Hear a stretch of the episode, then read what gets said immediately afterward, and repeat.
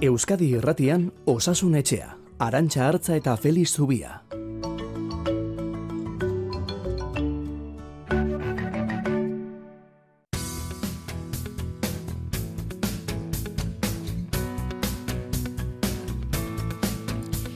Igandero bezala aurreko igandean, martxoak amabian zuen saio entzun nuen, eta Feliz Zubiak esan zuenean zein garrantzitsua den gaixoa bere ama hizkuntzan atenditua izatea, neu donostiako ospitalean ingresatuta egon nintzenean ikusitako etorri zait burura eta zuei kontatzea pentsatu dut.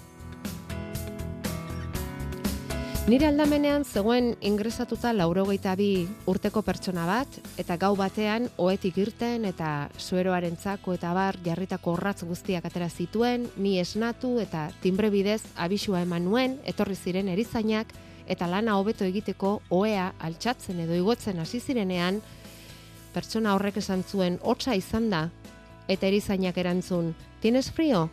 Tranquilo, enseguida te traigo una manta eta esan beharra dago gure gelan bero handia egiten zuela. Eta gaixoak berriro, hotza ez, hotza, hotza, eta erizainak erantzun, si, ahora le pongo la manta. Eta armariora abiatu zenean esanion barkatu, esan dizuna da hotza, ruido, eta ez hotza, frio. Kasu honetan ez, baina gaizki ulertu hori tratamenduan edo beste arloren batean izan ezkero, eta galdera uzten du aidean osasun etxeko entzule honek. Gaur sortziko saioan, azken minutuan sartu zitzaigun mezuarekin ireki dugu gaurkoa, osasun zerbitzu kalitatezkoa izateko hizkuntzak izan dezaken garrantzia zaritu ginen, Feliz Zubiarekin, eta horren ondotik entzule honek berak aitortu duen bezala bere historia gurekin partekatzeko mezua. Aurreko aurreko ordea, guazen gaurkoari ekitera ondiru itzen baldima zaizue, amarrak arte ditugun minutuak beti gutxiegi gertatzen zaizkigu eta landu nahi ditugun gai guztiak lantzeko. Eta guazen felistubiaren bila.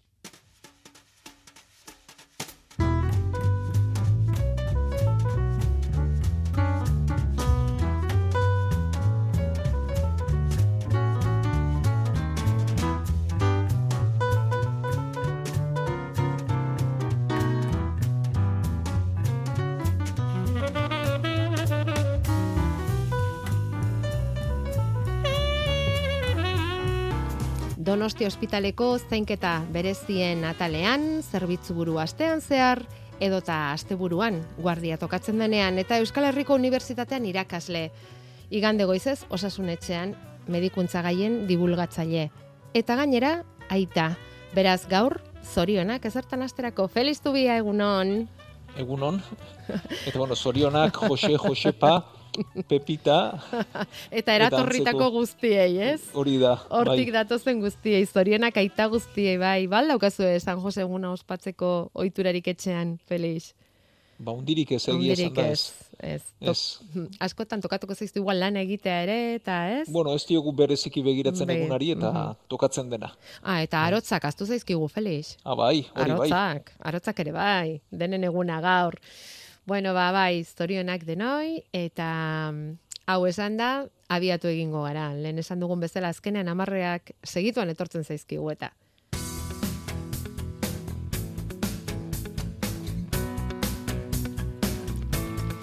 Eta lehen lehen bizi, aste honetan osakidetzatik txertoen egutegi berria aurkeztu digutenez, horri buruz galdetu nahi dizugu, Felix bereziki aurren babesa indartuko duen egutegia da eta txerto berriak dakartzana helduentzat ere.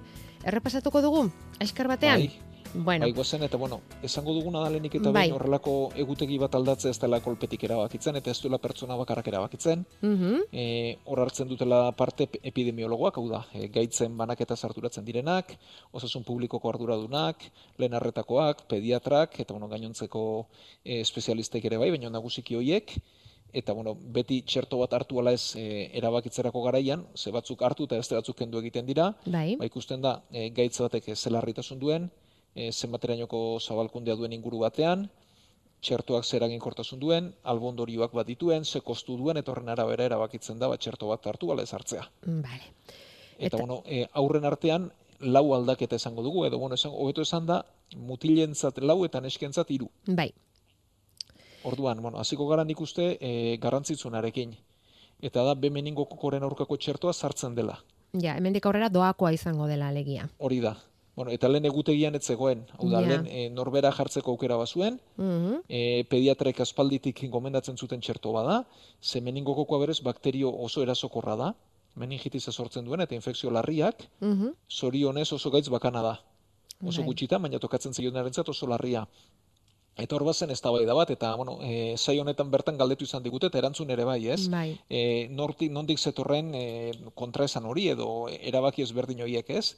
Hau da, pediatrek esaten zuten jartzeko gaitza oso larria delako, eta tokatu ezkero, ba, e, benetan e, txarra izan litekelako, eta txerto bat badelako eraginkorra eta segurua, mm baina txerto garestia da, eta e, osasun publikokoek esaten zuten azan, bueno, oso gaitz bakana da, gutxitan gertatzen den kontu bada, ez du merezi aurdenak txertatzea bakar batzuk ez gaixotzeko. Bai. Baina orain ba, aldatu egin da hori.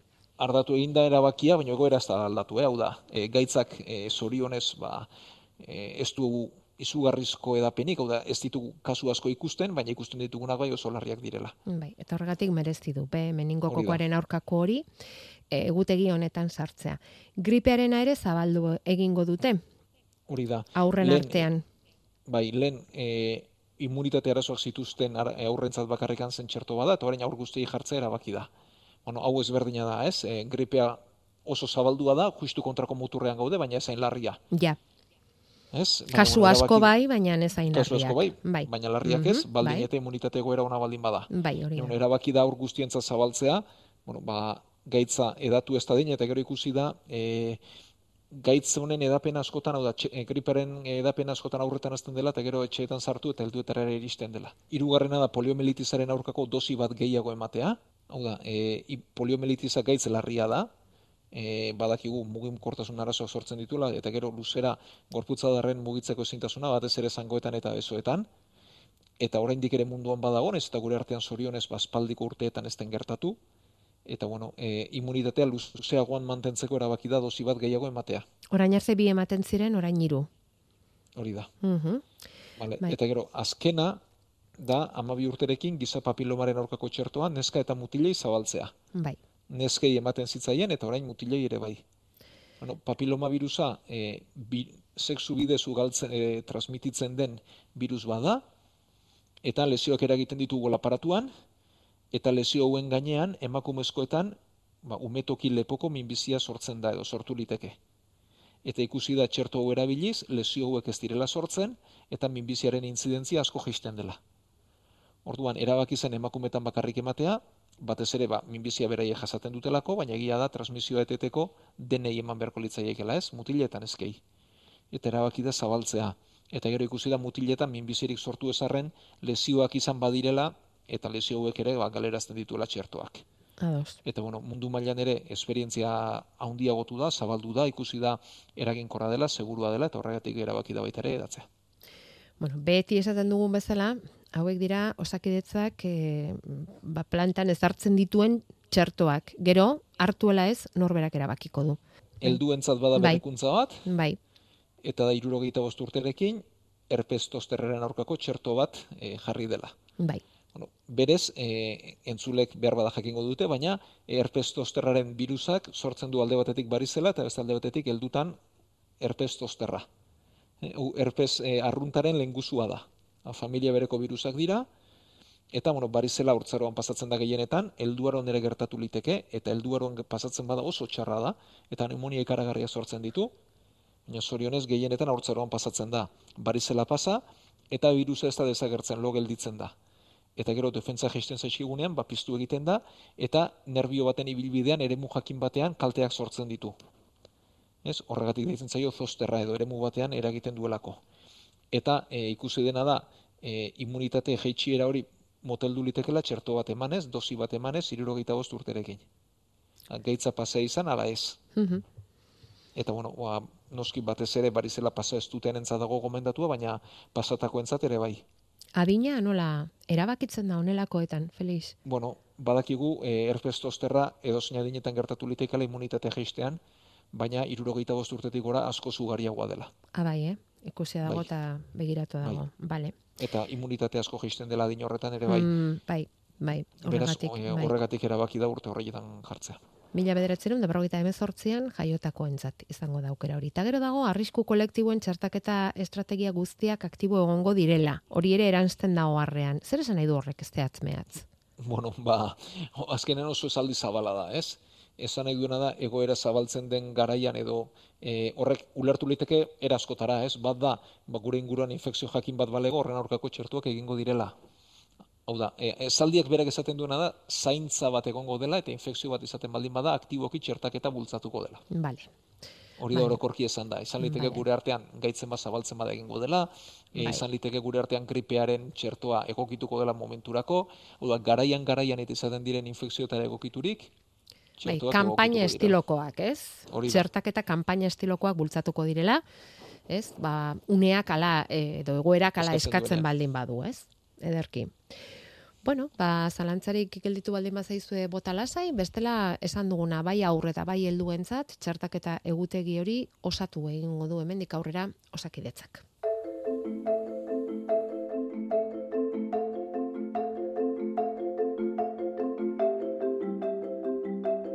Gure e-maila osasunetxea abildua eitb.eus.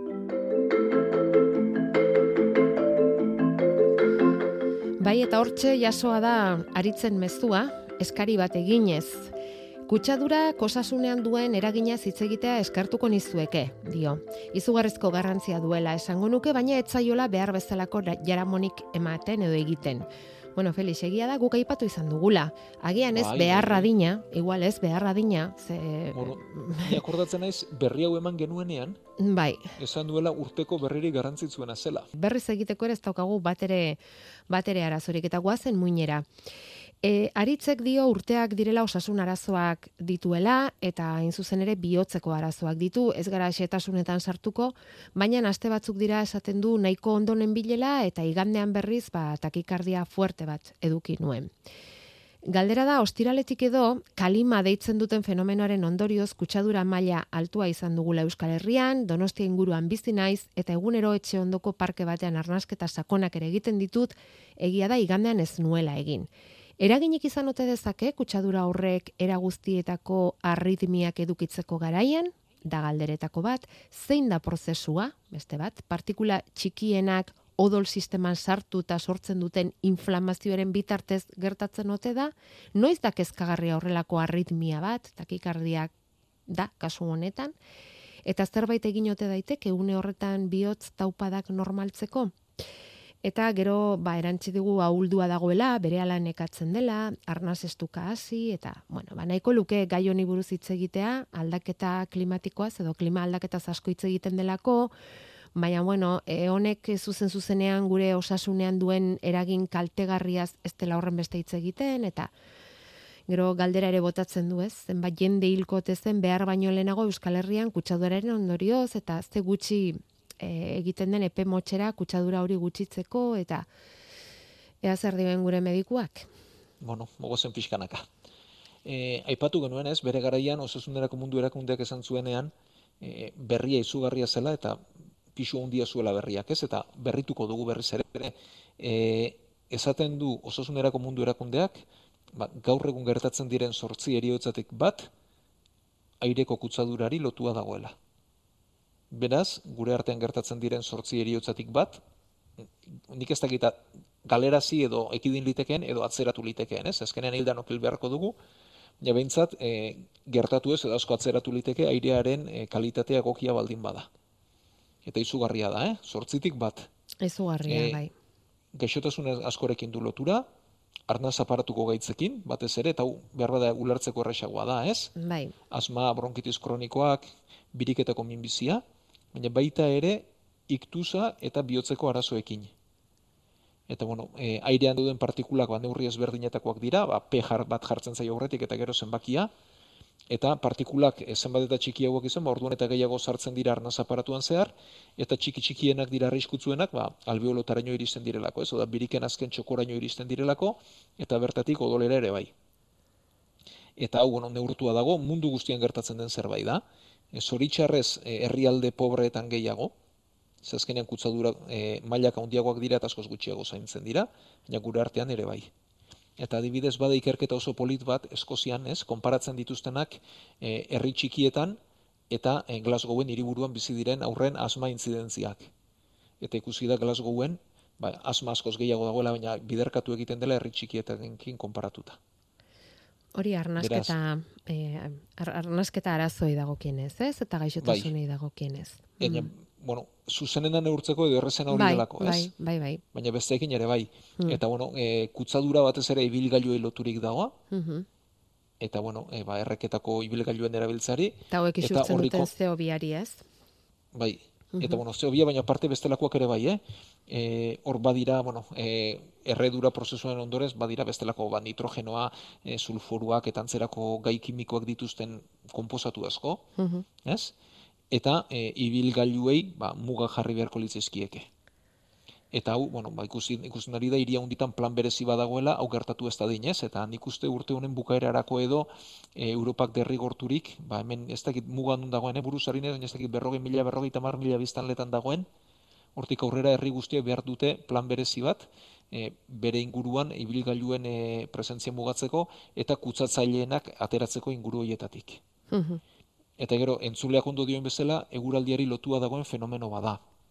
Oda, berotasuna igotzen denean, asko ugaltzen da edo azten da e, kutsaduraren maila, batetik airea mugitzen estenean bertan pilatzen delako, da iparraizeak mugitu egiten du eta garbitu egiten du airea. Bai. Baina beroa denean eta egoizea denean ba hori askoz gutxiago gertatzen da. Bai, tapoi bat bezala, ez? Esaten genuen, estalki bat bezala izaten genuela gainean, bai. Hori da.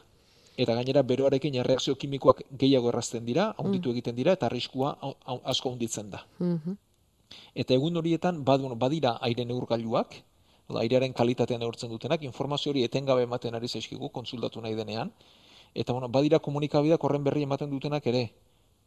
Eta bestela, ba, beroa denean eta egun asko egun batzutan jarraian, e, berotasun hori pilatzen denean eta goiza pilatzen denean, ba abisu iristen zaigu eta e, alarma horren aurrean, ba zirkulazio eteten duten hiriak ere badira. Mm Hau da, ba kutsadura maila puntu batetik gora igotzen denean, bezin da kotxerik sartu edo kotxeak murrizten dituzte. Mm. Ez okerra gotzeko egoera, ez? Hori da. Mm. Eta egun horietan horra ere ematen da, ba kirola ez egiteko edo kontuz egiteko, ez? Azkenean ariketa fisiko egiten baldin badugu eta aire volumen handiagoa arnazten baldin badugu, ba kutsaduraren arriskoa handiago izan liteke. Bai. Beraz hori hor daukagu, ez? Eta osasun kontutan askotan bezala, e, hau da, ez da gaitza zuzenean edo ondorioa tratatu berrean, ba jatorrira joan berga daukagu, ez? Ja, ja. Eta jatorriak honetan kutsaduran dago, gure ibilgailutan dago, gure ohituretan dago eta eskatzen du, ba, lan handi bat bai agintarien aldetik, baina baita herritarron aldetik ere, ez? Mm Eta, bueno, ba, oso, e, garraio publiko erabiltzeko beste motiboetako bat, ez da? Bai, bai, izan liteke. Bai, bai, eta gure oiturak aldatzeko. Kontua da, em, aritzek, esaten digu bihotzeko arazoak dituela, Felix. Eta hori da, eta hori da bigarren bai, kontua. Bai, hori da bigarren e, kontua. Kutsadura eta arritmien arteko lotura ez da inerraza.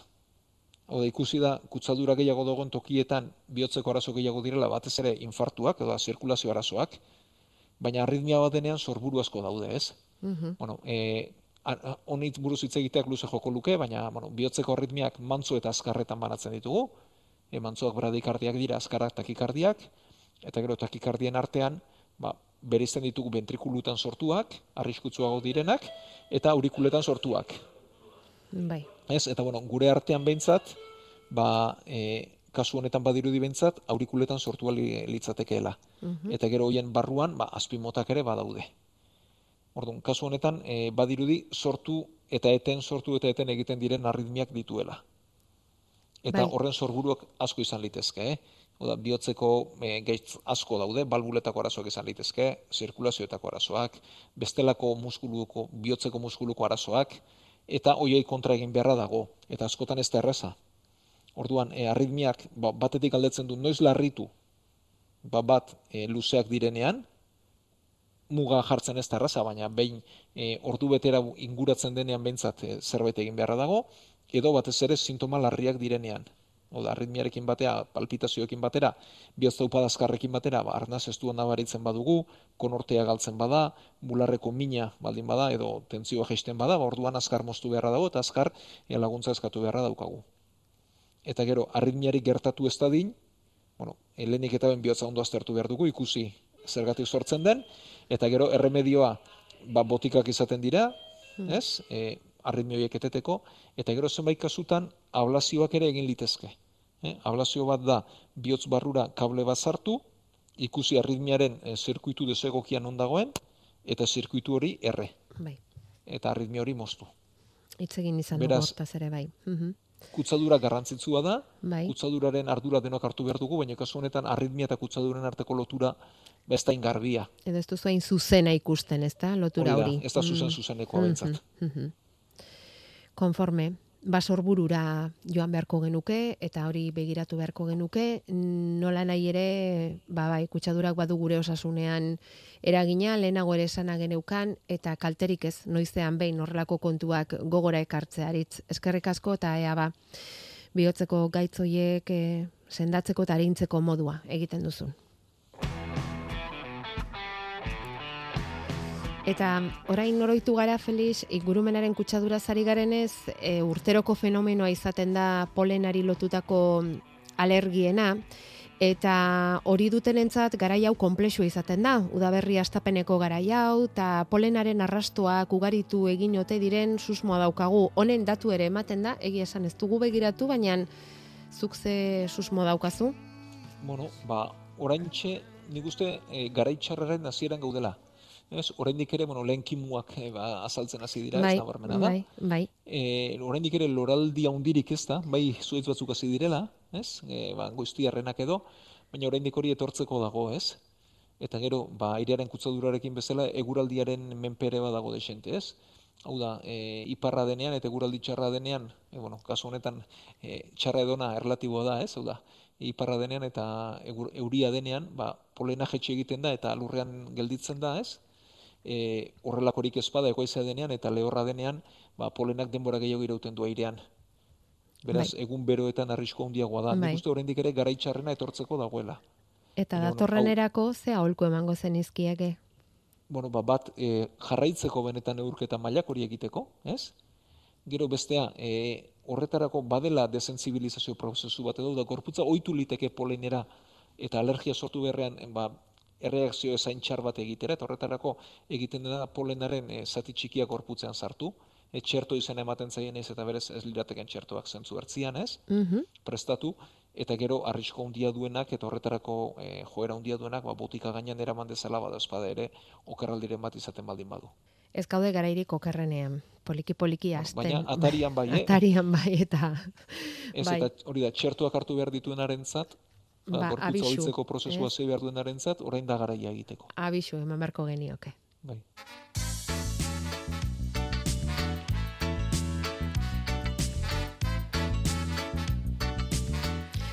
Ea azter esateko moduan zaren beste entzule honi Felix Karatxoz eta papilomaz betetzen ari zait gorputza dio. Batez ere enborra eta aurretik gehiena sendagilek ez diote garrantzirik ematen, baina irakurre daukat e, horrelako kasuak gure barnea xomorroz edo parasitoz e, beteta dagoenean gertatzen direla. Zer daritzozu horri buruz, e, Feliz? Badaukate bueno, loturarik? E, Ez normalean, ez normalean, hau da, e, hau ondo aztertu beharko genuken kontu bada, eta hau da irratiz ba, medikuntza egitearen zailtasuna, ez? Papiloma, e, e, bai. karatxoak bai, papilomak zer dira, zehatz? Papilomak baitere e, larrozaleko infekzioak dira, virusak sortuak. Bai. Eta papilomak normalean oinen azpian sortzen dira. Aha. Ez, e, konkortxo bat izaten dute eta daukaten ez da erdian bas, barrura zulo, zulo bat bezala izaten dutela. Ah, bale. Beraz, e, lesio ondo ikusi beharko genuke eta ikusi benetan papilomak diren edo zemotatako garatxoak edo gozak diren. Mm, ja. E, horrelako badenean normalean virusak izan ohi dira, larrua zalean zehar edatzen direnak, eta, bueno, kontrolatzeko edo, egin litezke tratamentu batzuk edo, eta gero, ezer baino lehen begiratu behar dena da, immunitate goera ona dela. Hau da, e, horrelakoak sortu sortzen dira bestela ere, eta asko izan litezke, baina lehenik eta behin pertsona horri immunitate probak egiten dizkiogu ja. Oda, e, ikusteko defentzak bere tokian dituela eta mm -hmm. egokian dabiltzala. Mm -hmm. Ez eta immunitatea zorrendik ere gutxi dakigun eta gauza asko neurtzeko gauza ez garen. Ja, baina analizietan ikusi liteke hori, nola dagoen zerbait bai, zerbait bai. Zerbait bentsat bai, eta zerbait bentsat begiratu beharko genuke. Eta gero, e, berak dioena parasitoena eta xamorroena eta ez tala izaten hau da. Parasitoak badira, eh? baina bueno, parasitoak gehiago dira zizare handiagoak, e, bestelako bueno, tenien familiako e, zizareak ere, e, badira bestelako parasitoak gibelean, gorputzean banatzen direnak, baina azaleko gaitza eta barruko parasitoen arteko loturarik ez da izaten normalean. Ez da izaten normalean, bueno. Ez, hau da, nik ba. immunitatea bai aztertuko nukela, defentzak nola dituen aztertuko nukela, elikadure egoera, besterik e, azaleko lesioiek ondo ikusi, ze e, oso ezberdinak izan litezke batetik bestera, eta zorburu guztiz ezberdina izan, mm ez? eta ikusi ondo benetan zer duen, ez? Vale. Eta gero, e, botika bat aipatzen digu. Bai. Eta bueno, ba, e, ikusi e, nik enuen ezagutzen begira egon naiz, parasitoak hiltzen dituen, baina pentsa, eh? E, produktu natural bat omen da, botiketan ez dago salgai, guk ere ezin dugu preskribatu, eta, bueno, bantzulek ikus dezaten, Amazon bidez saltzen dute. Orduan, bueno, ez da botika kontrolatu bat, ez da botika ohiko bat, eta bueno, benetan parasito bat duenak, ez du hori behar, benetan parasito bat duenak, botika bat behar du xamorroiak hiltzeko.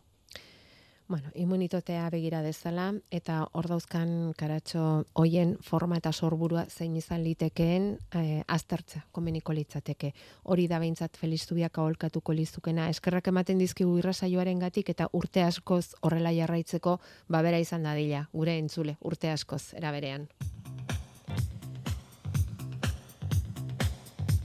Felix, eta gaur nahi genuen burmuina zere hitz egin, ze pasatako aste hau izendatu du burute burmuinaren astea, eta gure inguruko hainbat ikerketa zentrotan eta ekimen bereziak egin dituzte burmuinaren inguruan, ba, bisitariei eta ba, haren funtzionamentua eta ezagutarazteko, eta kuriositatea pizten digu, eh? burmuina misteri handi bada guretzat, zuretzat gutxiago izango da noski? Bueno, guretzat ere izugarria, eh? Bai. Hau da, e, gutxi dakigu burmuinari buruz, oso gutxi, hmm. bertan sortzen diren gaitzei buruz ere oso gutxi, hmm. Udan, gaitz batzuk batez ere zirkulazio lotutakoak eta egin ditzazkegu, beste askotan ba, zerbait ulertzen dugu, baina oraindik ondo ez. Hmm. Eta bueno, e, gaur ez dugu denbora askorik izango, baina ez du astea zertan izan beharrik ez. Ez askota ez gutxi bat ere ez. Hori da problema. Moduan apuntatuko dugu. Bai, mesedez, e, hartu nahiko genuke egunen batean behintzat tartea burmuina sakonxagotik ezagutzeko. Eta mesedez, apuntatu itzazu Felix datorren asterako burmuineko austurak, e, badaukagu gazte bat hemen buru ez austura izan duena, eta, bueno, ba, aholkuak eskatzen dizkigute, mm, zaintzarako eta sendaketa prozesurako, bide batez eskerrak eman donostiako ospitaleko neurozirugiako langile guztiei esaten digute. Egingo duzu mezularitza lana? Bai, noski, guztu hondiz gainera. Eta beste mezu bat ere badaukagu, mm, zuri gorria mezularitza egin dezazun. Esaten digu, gure osabak Donostiako ospitalean pasaditu bere azkeneko egunak, gogorra izan da familiarentzat bere galera, baina beti gogoratuko dugu ospitaleko langileek guzti guztiek eman dioten tratu goxo eta ona. Asko eskertu dugu, erakutsi duten profesionaltasuna, gizatasuna eta gertutasuna. Emango diezu, mesedez, bai, mezua? Bueno. Bai, bai, eta zerbitzu jakinen bat balditz, ba, aiei pertsonalki ere bai noski. Eta datorren asterako lanen artean artritis reumatoide edo poliartritisa eta artrosia ere bai. Hoiek ere aztertzekotan geldituko gara, bale, Felix? Ba, gusto hondiz, bai, gara. Lan asko, eh? Lan askoari gara bai. jartzen. Bueno, e, alduzu neurrian ongi pasai gandea, aitaren eguna, astea ere bai, eta gero gu orain, ba, amaraunera pasako gara, esan berrek ez dago guzti guzti gonbidaturik zaudetela, Euskadi Irratian jarraitzeko eta amaraunean goiza pasatzeko, eta zuri feliz, eta nahi duzuen oi, ba, datorren astera arte. Bai, eta eskerrik asko entzule denoi, eta batez ere zuen bezu eta karpenak bai ematen dizkigu bai.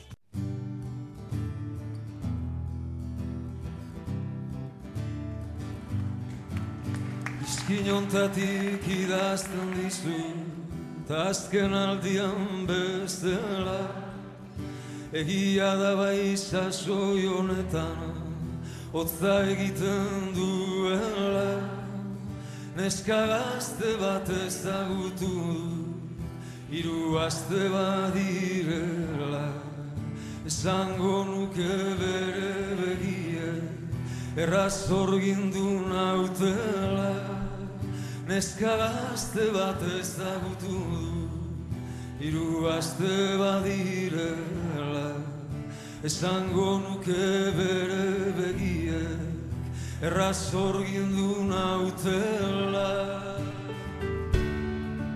Azken bidai hau ez duzu izan Etxe ondotik iesa Nigandik urrun aurkitu ara Ara itzultzeko ametsa Zuekin beti oroitzen bainaz Aztu naizenik ez pentsa Sentimenduak esaten baina Ez da ingausta erreza.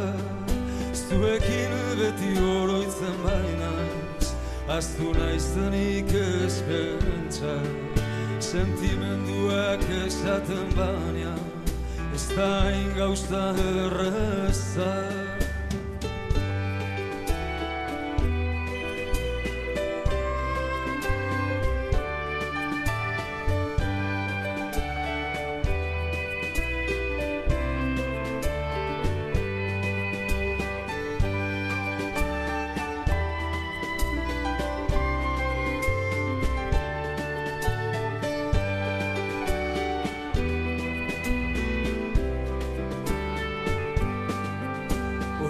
goizean goizik hartzen du Mende balderako trena Arrizko zoru aztuetan Biderik eta zarrena Bizitzak zari erakusten du Badena eta ez dena Inoiz latzartu banindu ere.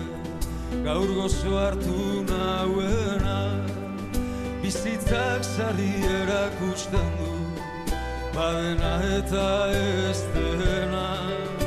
Inoiz latzartu banindu ere Gaur gozo hartu nauena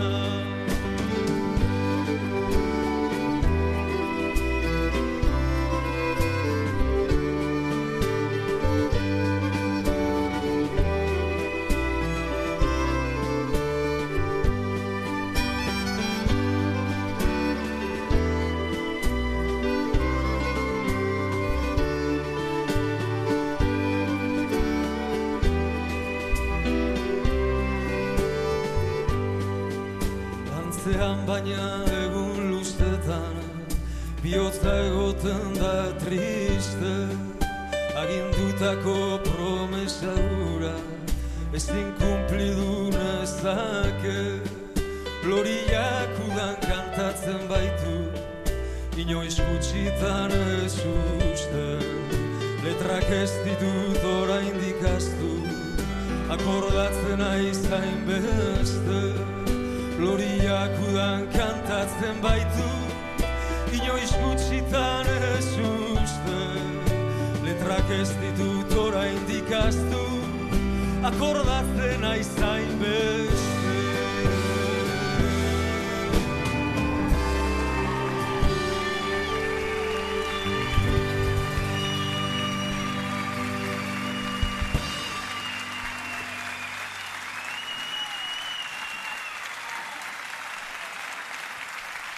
Asko.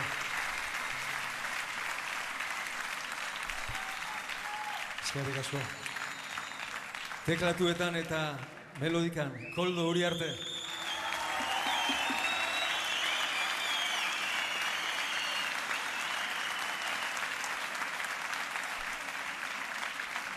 Baterian, Zaiela Gazmaier.